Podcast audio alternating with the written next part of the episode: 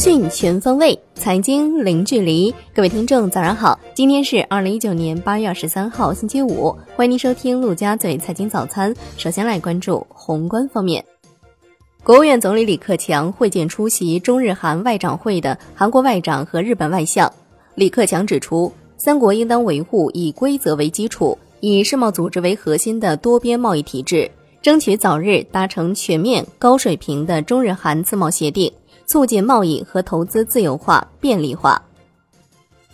国务院副总理、推进海南全面深化改革开放领导小组组长韩正主持召开会议。韩正强调，要分步骤、分阶段推进海南自由贸易港建设，要紧紧围绕推动贸易投资自由化、便利化。探索建立符合全方位对外开放要求的金融和税收政策制度框架，要明确产业发展方向，着力发展旅游业、现代服务业、高新技术产业，夯实实体经济基础，增强经济创新力和竞争力。商务部新闻发言人高峰称，尽管美国延期对部分中国输美商品加征关税，但任何新关税都将导致经贸摩擦升级。如果美国一意孤行，中方将不得不采取相应反制。希望美国和中方相向而行，找到解决问题的办法。高峰透露，中美双方经贸团队一直在保持沟通。他还表示，不可靠实体清单将于近期发布，目前正在履行相关程序。中国外汇交易中心的数据，八月二十一号挂钩 LPR 的利率互换交易进一步活跃，当日共计成交十七笔。名义本金合计十八点六亿元。央行开展六百亿元七天期逆回购操作，周四有三百亿元逆回购到期，净投放三百亿元。七天期逆回购中标利率百分之二点五五，与上次持平。Shibo 短端品种延续下行，隔夜品种下行三点九二个基点，报百分之二点五四四零。十三届全国人大常委会三审土地管理法修正草案，其中对于成片开发建设征地情形，新增经省级以上政府批准这一限定条件。来关注国内股市，沪指收涨百分之零点一一，最终报收在两千八百八十三点四四点；深成指涨百分之零点三，创板指涨百分之零点二三。两市成交四千四百零二亿元，北向资金净流入十五点一五亿元。贵州茅台股价突破一千一百元，再创新高，却遭净卖出一点五四亿元。香港恒生指数收盘跌百分之零点八四，国际指数跌百分之零点五三，红筹指数跌百分之零点七三。全天大市成交七百八十四点零五亿港元。富时罗素将于北京时间八月二十四号凌晨公布其全球股票指数系列第一阶段第二批次 A 股纳入安排。澎湃新闻报道，投行人士透露，证监会近日启动新一轮 IPO 排队企业现场检查。与过往常见的抽签决定检查对象不同，这次的检查是定向选择，直接通知项目组。至于本轮现场检查的企业数量，有说法称大概在三四十家左右。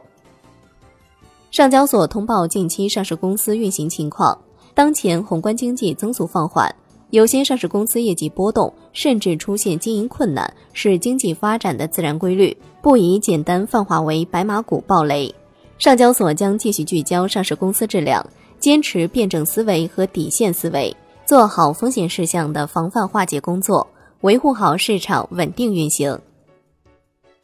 中政协党委书记安青松表示，不能因为股市一时的涨跌，对 IPO 的节奏进行调控。中证金融公司提供的信息显示，八月二十一号，科创板股票安吉科技进行了一手转融券交易，该交易期限二十八天，数量是三千股，交易利率百分之十八点六。大型券商融券人士表示，转融券利率很难见到这么高的。金融方面，央行印发《金融科技发展规划（二零一九至二零二一年）》，提出强化金融科技合理应用。以重点突破带动全局发展，加强网络安全风险管控和金融信息保护，做好新技术应用风险防范，坚决守住不发生系统性金融风险的底线。产业方面，工信部新闻发言人文库就近期网络热议的四 G 降速问题，接受央媒集体采访时指出，工信部之前从未，将来也不会要求相关运营商降低或限制 4G 网络速率，将进一步加强对运营商的监管，切实维护广大消费者的合法权益。来关注海外方面，美国国家经济顾问库德洛表示，可能在2020年美国大选之前还有减税措施。货币和债券市场预期。美联储有几次二十五个基点的降息。穆迪预计，二零一九年和二零二零年全球经济增速将低至百分之二点七下方。预计美联储将在九月进行降息至百分之一点七五至百分之二点零的目标区间。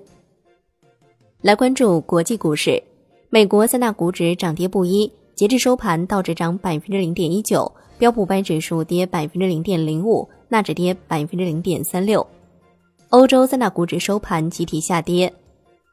玩具巨头孩之宝将以四十亿美元的价值收购小猪佩奇母公司 Entertainment One。商品方面，COMEX 黄金期货收跌百分之零点五三，COMEX 白银期货收跌百分之零点七九，Newmax 油期货收跌百分之零点五二。伦敦基本金属全线收跌，L 米期锌跌百分之二点二三。国内商品期货夜盘普遍走高，豆二涨百分之一点一五，铁矿石涨百分之一点零一。债券方面，国债期货全线小幅收红，十年期主力合约涨百分之零点零六，五年期主力合约涨百分之零点零五，两年期主力合约涨百分之零点零二。银行间现券收益率窄幅波动，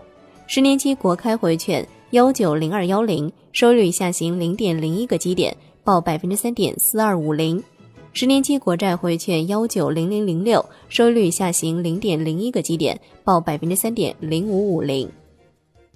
最后来关注外汇方面，在人民币对美元十六点三十分收盘价报七点零八七五，人民币对美元中间价调贬五十七个基点，报七点零四九零。